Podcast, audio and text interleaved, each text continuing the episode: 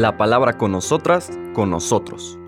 Una reflexión de la palabra cotidiana en diálogo con el acontecer de la comunidad universitaria.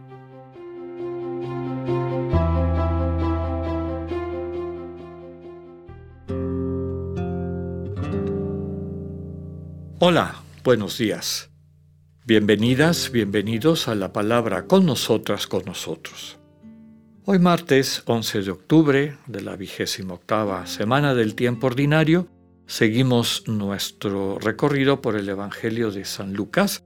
Nos brincamos un pequeño pasaje que es donde Lucas pone aquella invitación del Señor que está al final de las bienaventuranzas en Mateo. Aquí lo pone Lucas en esta vocación que tienen aquellos que acogen la buena noticia de ser luz del mundo de poder dar testimonio con sus obras de, caridad, sus obras de amor, entendida como deseo de construir comunión desde la donación de sí, para poder llevar luz a la sociedad en la que están insertos e insertas. Inmediatamente después pone una serie de controversias entre la actitud de los fariseos y los maestros de la ley, es decir, estos juristas que interpretan la ley para el pueblo, y la propuesta que trae Jesús, la propuesta del reino, esta nueva manera de entender y relacionarse con Dios que redunda en una nueva manera de relacionarse con las demás personas. Y también hay que decirlo, relacionarse consigo mismo, consigo misma. El texto de hoy de los versículos 37 al 41 dice, en aquel tiempo un fariseo invitó a Jesús a comer. Jesús fue a la casa del fariseo y se sentó a la mesa. El fariseo se extrañó de que Jesús no hubiera cumplido con la ceremonia de lavarse las manos antes de comer. Pero el Señor le dijo, Ustedes los fariseos limpian el exterior del vaso y del plato. En cambio, el interior de ustedes está lleno de robos y maldad. Insensatos. ¿Acaso el que hizo lo exterior no hizo también lo interior? Den más bien limosna de lo que tienen, y todo lo de ustedes quedará limpio. Palabra del Señor. Ya en otras ocasiones hemos comentado que dependiendo de las religiones, dependiendo de la manera como se conforma la búsqueda, sobre todo cuando se institucionaliza, la búsqueda de las distintas culturas, de entrar en contacto con el Dios que sostiene todo lo que existe, esta presencia que intuyen los seres humanos desde que tenemos conciencia a lo largo de nuestra historia, pues distintas culturas asignan a lo mejor como el elemento fundamental de la naturaleza divina algún punto y sobre eso construyen su práctica religiosa. Eso central de la condición divina, que normalmente llamamos sacralidad o santidad, ¿en qué consiste la santidad de Dios? Pues hay culturas que dicen que está en su poder, hay otras culturas que afirman que es la justicia, hay otras culturas que lo ven desde una perspectiva de pureza, y sobre todo pureza ritual, pureza litúrgica.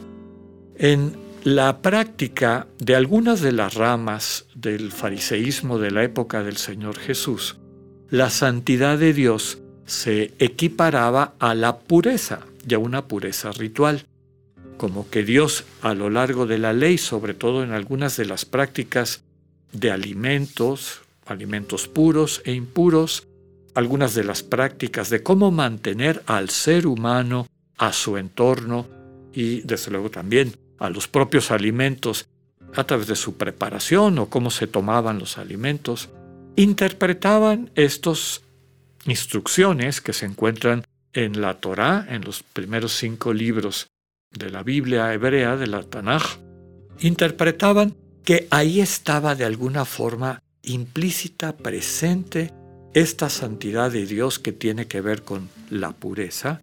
Y entonces la búsqueda de toda la práctica religiosa era asegurar esa pureza. Y entonces, al saber, las prácticas que había que evitar, las que había que realizar. Una vez realizadas, como poniendo palomita, ya hice esto, ya hice esto, ya hice esto, y por lo tanto me estoy acercando a la santidad divina, estoy cumpliendo, porque era parte también de la manera como entendían la alianza con Dios, cumplir con estas instrucciones para mantenerse en pureza, creían que su camino de religación, su camino de relación correcta con Dios, se estaba realizando a plenitud. Pero aquí el Señor les dice que el Dios que Él conoce, el Dios de la buena noticia, no tiene centrada su santidad, su naturaleza más profunda, lo que le constituye como el elemento fundamental de su identidad, de su esencia, no es esta especie de pureza, que por un lado es muy fácil de manipular, ¿no? Y no exige realmente una transformación, una conversión de corazón, en particular en cuanto a la relación con las otras personas.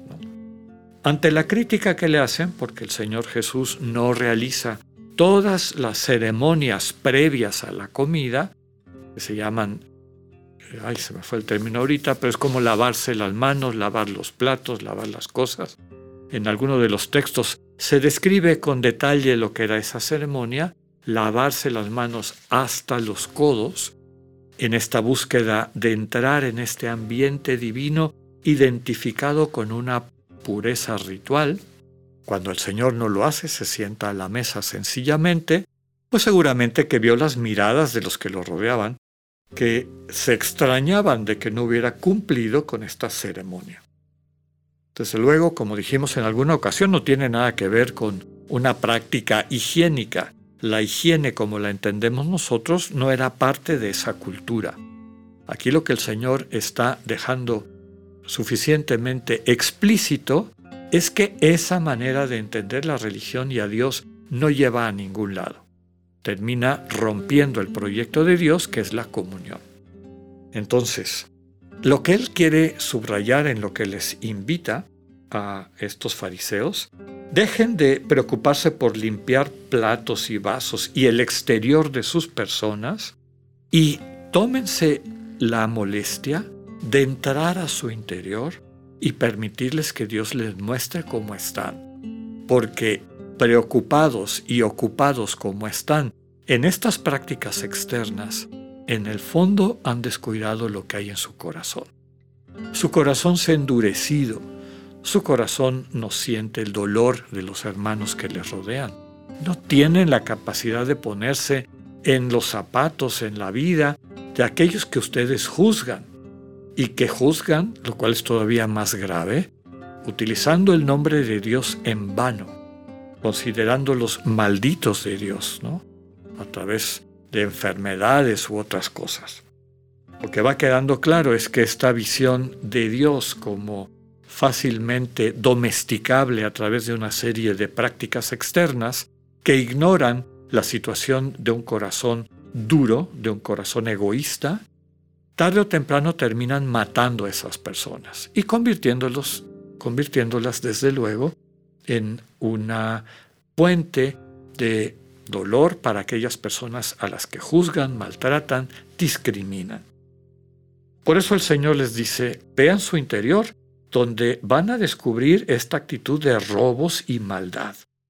La invitación que les hace apunta en la dirección donde está la verdadera religión, la religación, el vivir en comunión con el Dios vivo.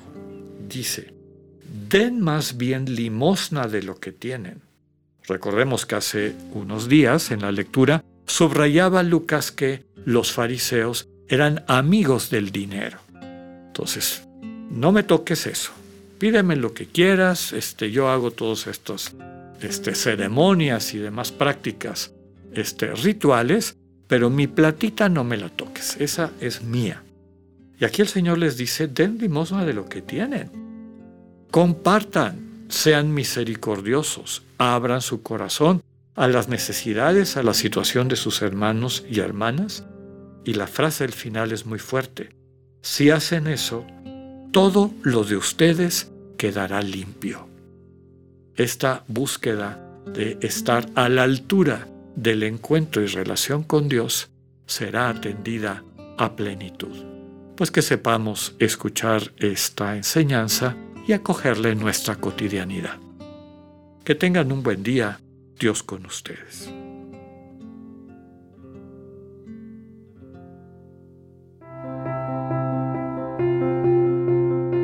Acabamos de escuchar el mensaje del Padre Alexander Satirka.